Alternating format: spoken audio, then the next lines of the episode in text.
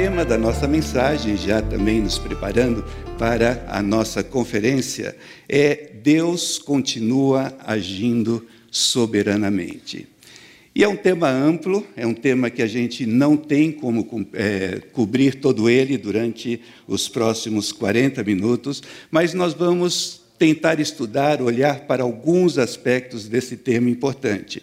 E nós vamos começar tentando entender essa relação dos evangélicos brasileiros e o ensinamento bíblico sobre a soberania de Deus.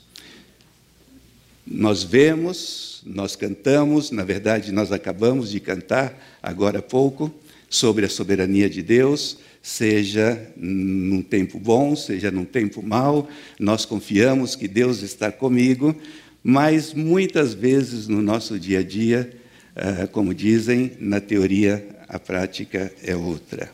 Eu gostaria que você abrisse a sua Bíblia em Gênesis capítulo 45. Começaremos com o versículo 1 e diz assim a palavra do Senhor.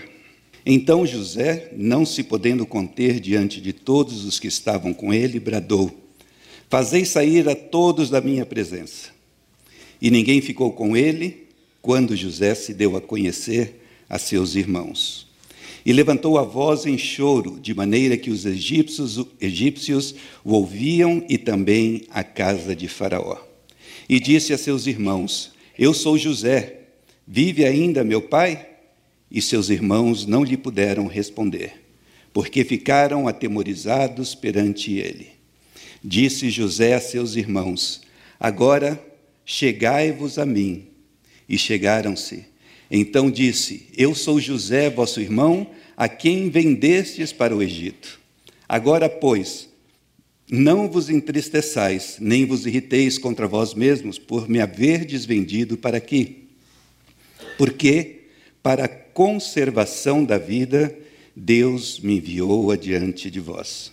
Porque já houve dois anos de fome na terra e ainda restam cinco anos em que não haverá lavoura nem colheita.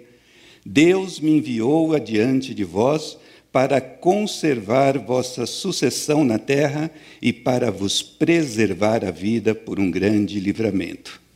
Assim, versículo 8, não fostes vós quem me enviastes para cá, e sim Deus, que me pôs por pai de Faraó e senhor de toda a sua casa e como governador em toda a terra do Egito.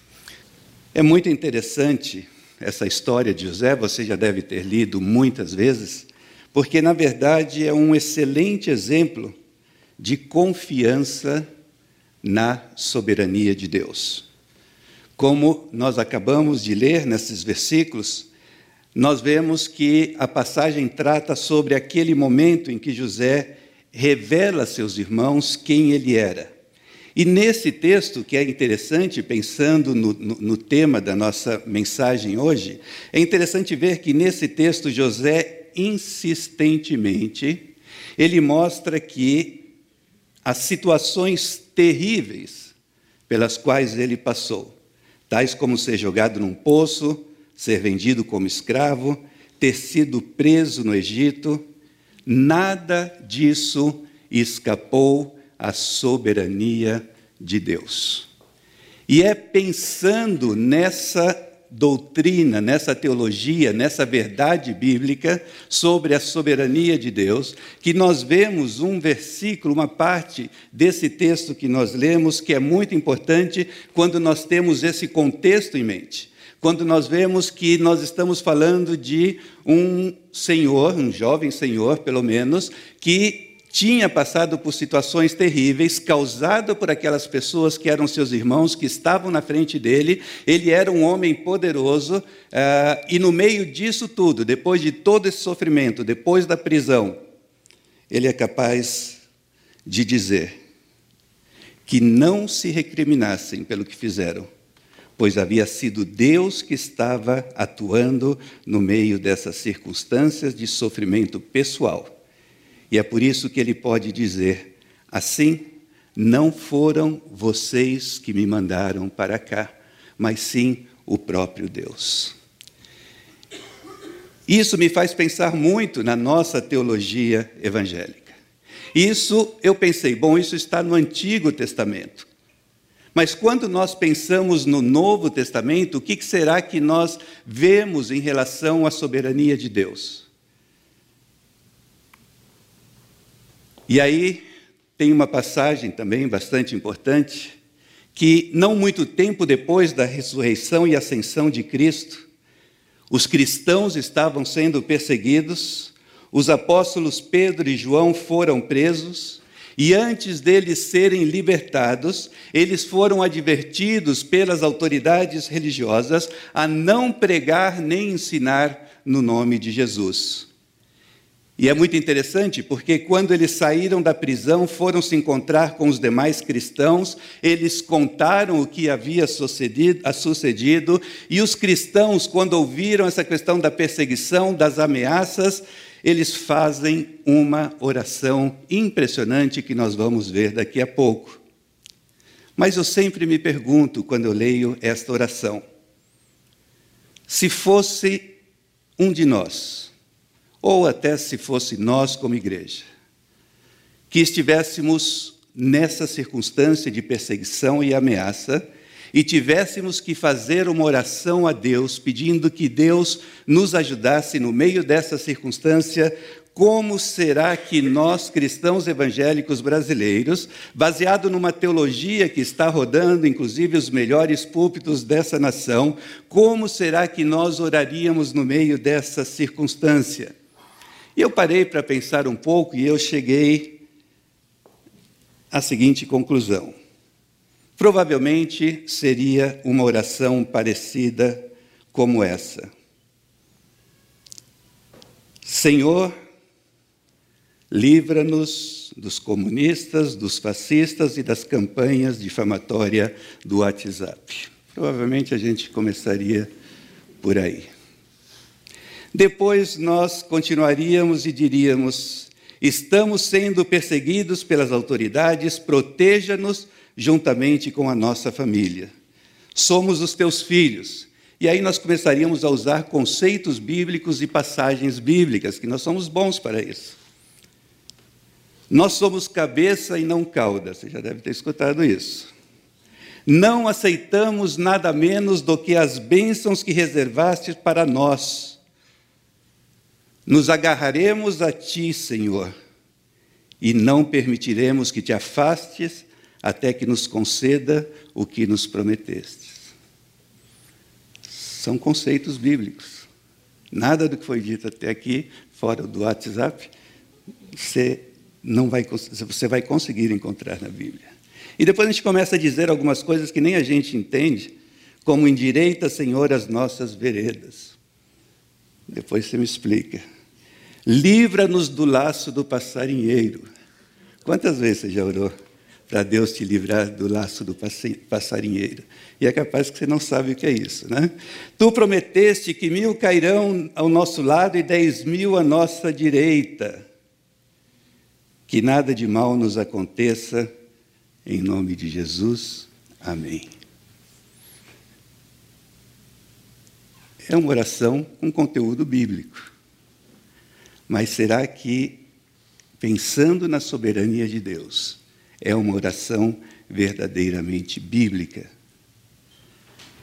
Porque quando nós olhamos a forma que a igreja primitiva orou, e nós vamos ver aí, aí eu quis colocar na tela para que você acompanhe, é uma oração totalmente diferente daquela que possivelmente nós teríamos orado nessa circunstância de perseguição.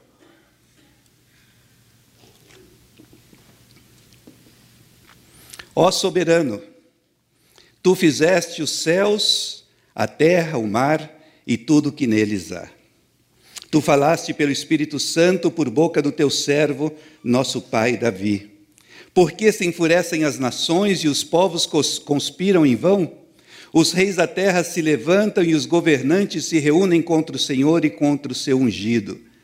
De fato, Herodes e Pôncio Pilatos reuniram-se com os gentios e com o povo de Israel nesta cidade para conspirar contra o teu santo servo Jesus, a quem ungiste.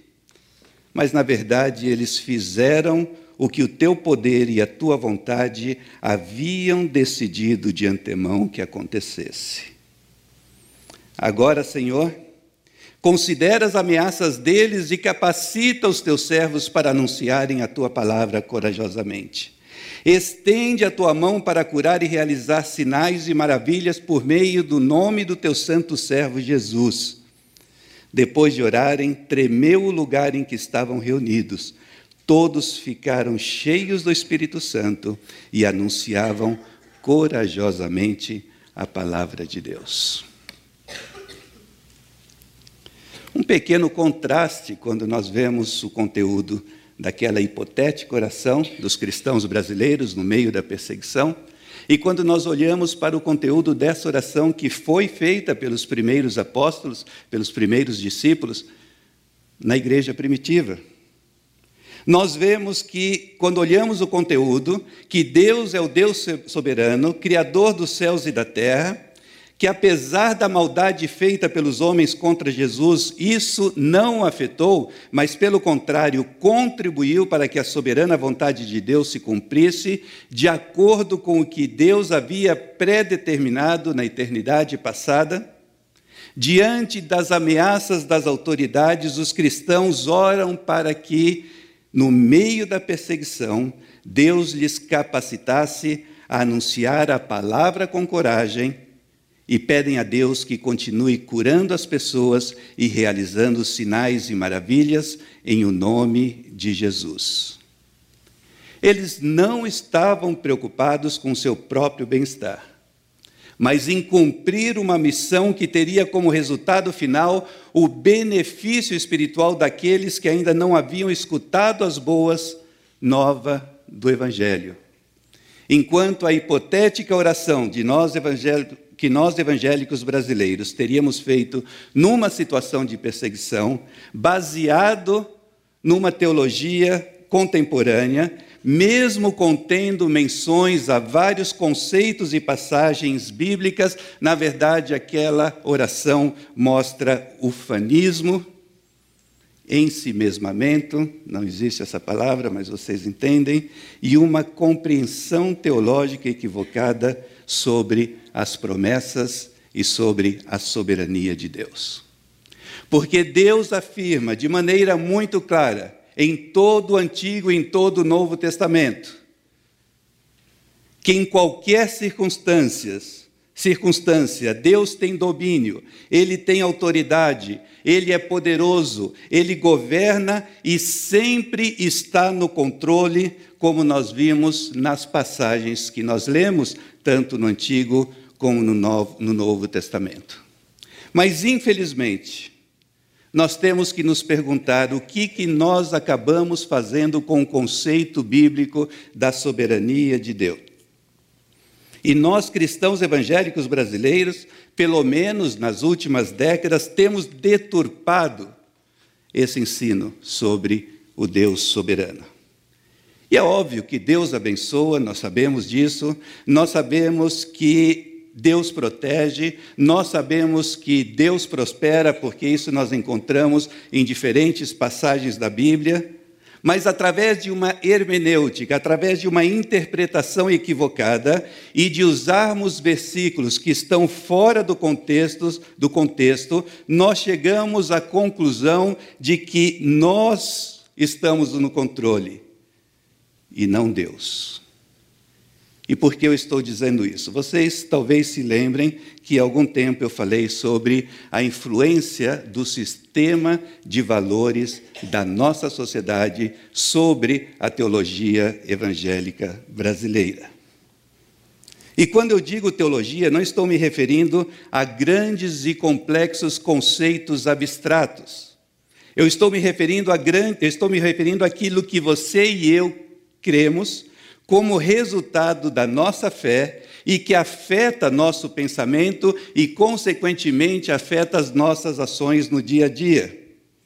E quando você começa a olhar na história, nós vimos há algum tempo, nós podemos pensar em pelo menos três senhores que tiveram uma influência muito grande na maneira de pensar do mundo em que nós vivemos, e que essa forma de pensar que eles trouxeram acabou levando algumas consequências positivas, mas também algumas consequências negativas.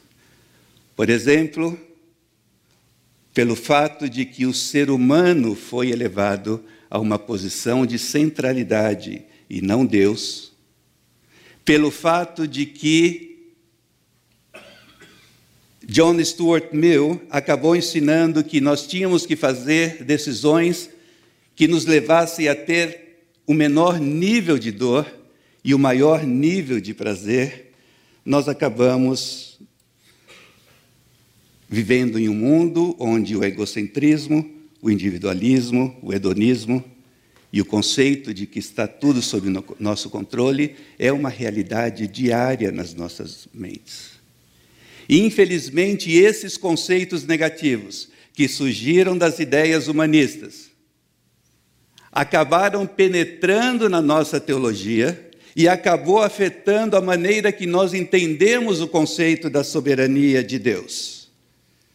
O cristianismo, pelo menos em alguns círculos, passou a ser um sistema que pode ser utilizado para que as coisas funcionem e a vida seja mais prazerosa. Deus existe para satisfazer-nos, e é interessante que um certo autor chama isso de a lei da linearidade. Ou seja, se eu estiver no ponto A e quero ir até o C, obviamente eu tenho que passar pelo ponto B. Em outras palavras, se estou tendo problemas no casamento, se eu estou vivendo situações complicadas de saúde, se eu estou tendo dificuldades financeiras, a lei da linearidade me diz que se eu cumprir algumas regras, tais como me comportar de certa maneira, dar o meu dízimo, e continuem dando dízimo, por favor, participar de determinados cultos, Deus terá, ênfase na palavra terá. Deus terá que conceder-me o que eu quero e tirar-me dos problemas que, na maioria dos casos, eu mesmo arranjei. Eu sou naturalmente atraído à lei da linearidade, porque isto supostamente me permite um maior controle da situação. Eu passo a ser soberano. Eu sei o que devo fazer para conseguir aquilo que eu quero. E Deus entra nessa fórmula somente como alguém que pode fazer com que a minha estratégia funcione. E quando nós começamos a pensar dessa maneira,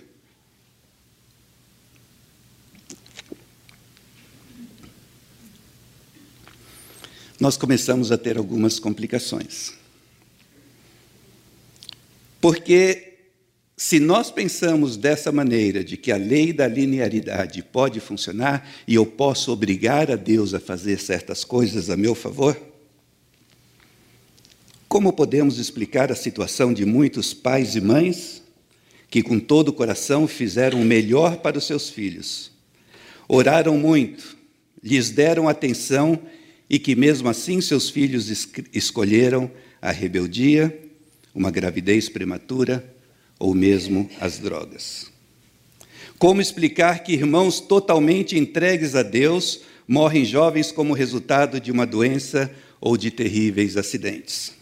Como explicar que homens e mulheres que servem a Deus com todo o seu coração enfrentem grandes problemas familiares, fiquem doentes constantemente, passem por tremendas dificuldades financeiras, se deprimam, cometam erros no ministério e vivam inseguros depois de anos dedicado a viver para Cristo da melhor maneira possível? Estão pecando? Estão deixando de seguir as regras da lei da linearidade? Ou será que existe a possibilidade de que nós evangélicos brasileiros entendemos mal e temos uma teologia equivocada? Será possível que talvez essa lei da linearidade não seja o que deve reger os cristãos? E é óbvio que você e eu devemos fazer o que é correto. Nós devemos ter uma vida ética e moral que seja digna do privilégio de sermos chamados filhos de Deus. Porém, qual é a minha e a sua motivação?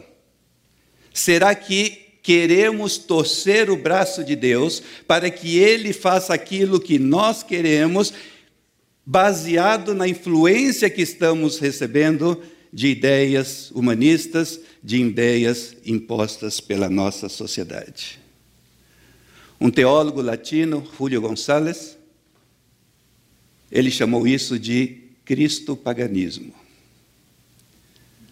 Paganismo, ou religiões pagãs, são aquelas religiões que você faz certos rituais e você obriga a divindade a atuar da maneira que você quer que ela atue.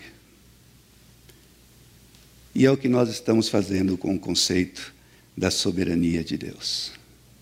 Nós cantamos que Deus é soberano na dificuldade ou na bonança, mas nós atuamos de forma diferente.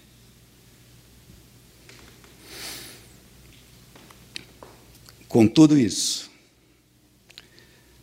na esfera pessoal, nós passamos na prática a termos uma teologia em que eu passo a determinar eu tomo posse, eu defino o que eu quero. Passamos a viver como se Deus tivesse deixado de ser soberano. E pior ainda, não conseguimos entender que Deus é soberano, inclusive quando há sofrimento, dificuldade ou perseguição, como era o caso de José e sua traumática ida para o Egito, ou na atitude dos discípulos de Cristo quando estavam sendo perseguidos.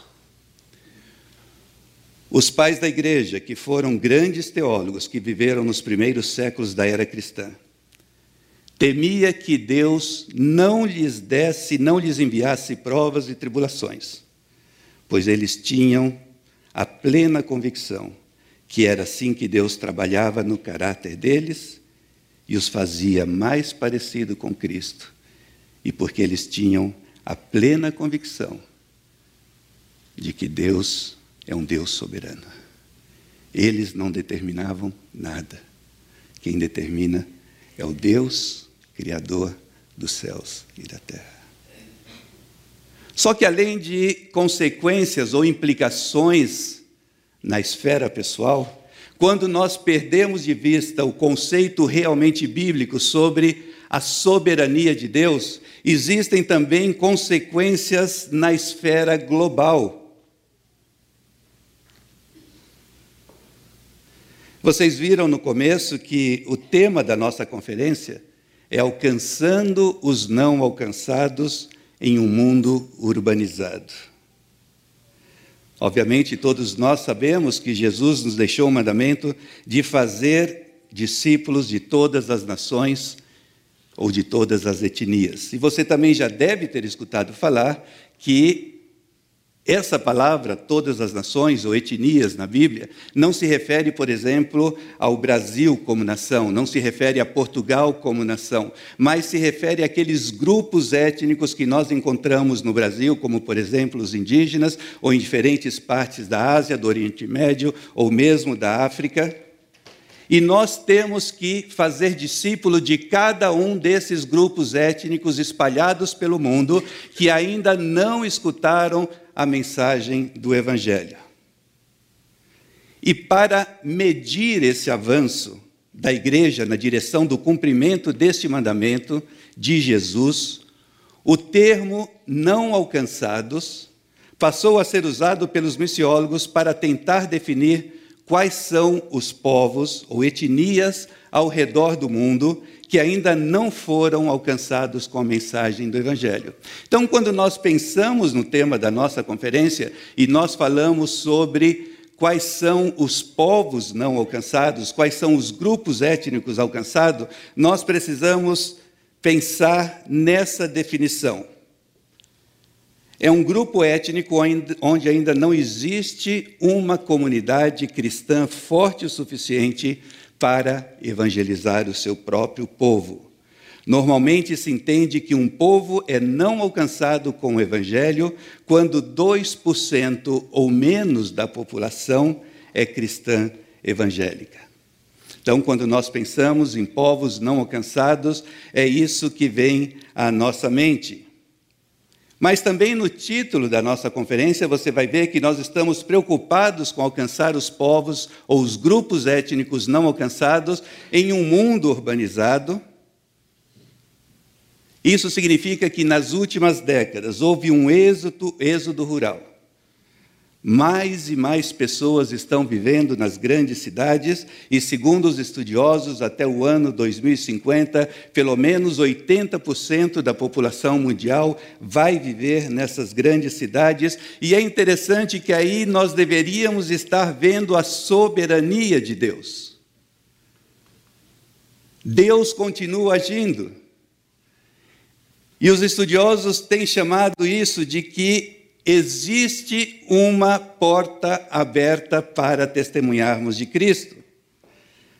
Algumas grandes cidades do mundo são chamadas de cidades portais já que elas estão concentrando um grande número de pessoas que, como consequência do êxodo rural que nós mencionamos e das grandes ondas migratórias das últimas décadas e dos grandes problemas sociais e das guerras e das perseguições, essas pessoas que pertencem a esses grupos étnicos que ainda não escutaram o Evangelho estão indo para grandes cidades como Londres, Paris, Berlim, Nova York, etc, etc, e estão à nossa porta, e as portas estão abertas para que possamos alcançá-los com o Evangelho de Jesus. Em Apocalipse 3,8, nós vemos o Senhor dizendo: Eis que tenho posto diante de ti uma porta aberta, a qual ninguém pode fechar. E as cidades portais são uma grande porta aberta dentro da soberania de Deus, para que nós, como cristãos de uma grande cidade, nós, como cristãos urbanizados, possamos dar aquilo que Deus nos deu, para que esses grupos não alcançados possam ser alcançados com o Evangelho. E é interessante, nós poderíamos mencionar muitos grupos, mas dá uma olhada só nessa lista inicial. Quando nós pensamos, por exemplo, nos afegãos, 0,01% de cristãos evangélicos numa população de quase 10 milhões de pessoas. E por causa da situação de penúria, de desastre, de guerra, de perseguição, de dificuldades que eles enfrentam no seu próprio país, essas pessoas estão correndo para as grandes cidades do mundo. Argelinos, 0,9% numa população de 28 milhões. Os ansares da Índia, 0% de cristãos evangélicos numa população de 10 milhões de pessoas. Árabes iraquianos, birmanês. Na próxima, no próximo slide, você tem uma lista aí que você não consegue nem ler. Cada um desses nomes existem representantes dessas tribos, povos e línguas, que por conta das circunstâncias históricas mundiais estão fugindo para as grandes cidades. Lá onde eles estavam, não era possível ou era muito complicado, difícil alcançá-los com o evangelho. E Deus está fazendo, na sua soberania, com que essa circunstância mude.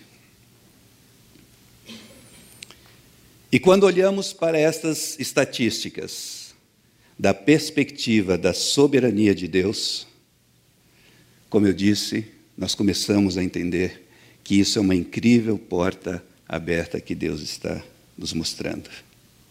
Mas, da mesma forma que na esfera pessoal nós temos como resultado da nossa teologia dificuldades para entender que Deus reina e está no controle, mesmo no meio de provações, na esfera global, nós também temos dificuldades para perceber a ação soberana de Deus no meio das guerras, conflitos, o êxodo massivo de milhões de pessoas. Eles estão buscando abrigos nas grandes cidades e eles estão em busca de esperança.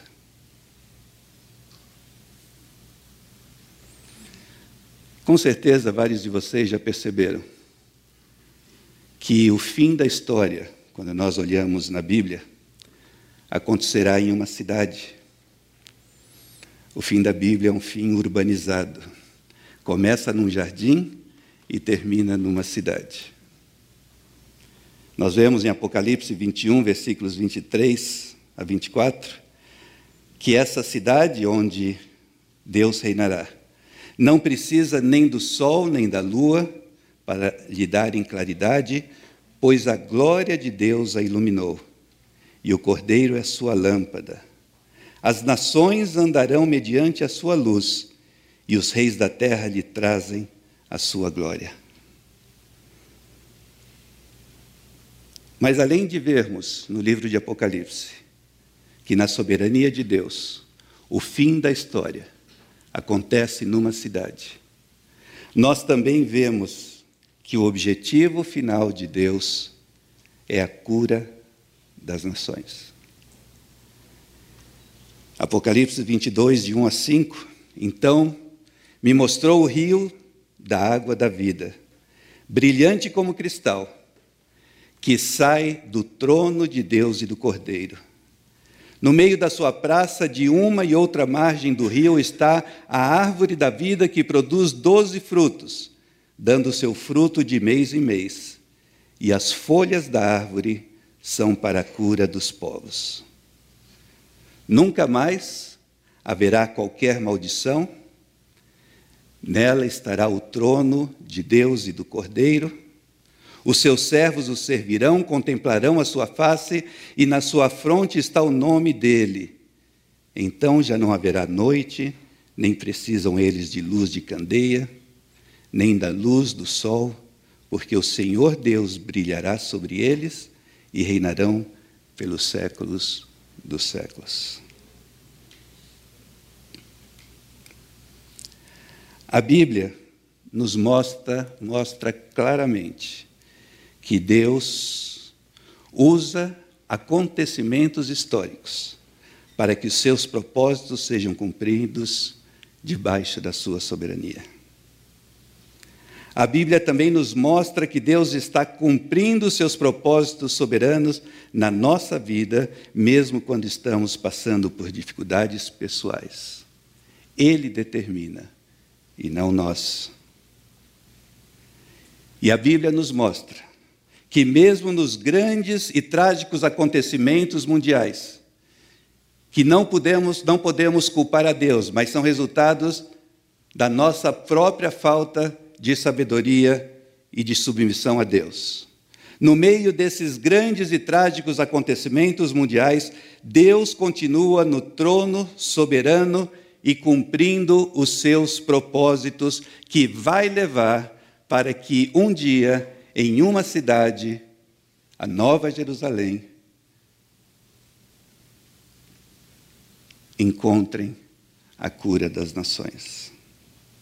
Só que nós não precisamos esperar até esse dia, porque Ele colocou uma, uma porta aberta diante de nós que ninguém pode fechar. Aceitemos a missão, o desafio de testemunhar de Cristo aos que ainda não foram alcançados com o Evangelho e que estão buscando esperança nas grandes cidades do mundo. Enquanto não chegamos na Nova Jerusalém, confiemos na soberania de Deus, apesar dos acontecimentos trágicos que estamos, estamos vendo, e testemunhemos de Cristo entre os diferentes grupos étnicos do mundo e aproveitemos a oportunidade que Deus está oferecendo. Porque nós devemos, em o nome de Jesus, levar cura e esperança para as nações.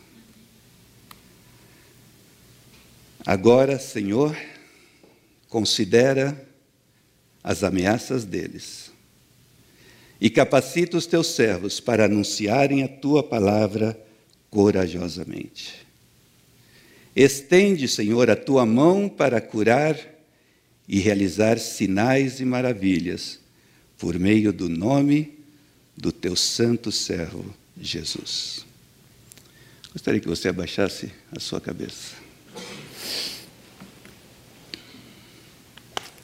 E que primeiro você meditasse por uns instantes como o conceito de que eu posso controlar tudo está afetando nossa perspectiva sobre a soberania de Deus e na nossa vida acabamos vivendo como se nós estivéssemos em controle e não o Deus soberano.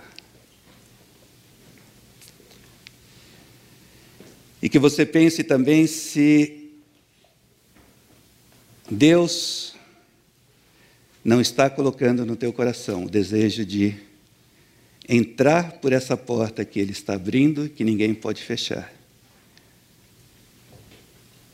E aqueles povos não alcançados, aqueles grupos étnicos não alcançados, que estão nas grandes cidades.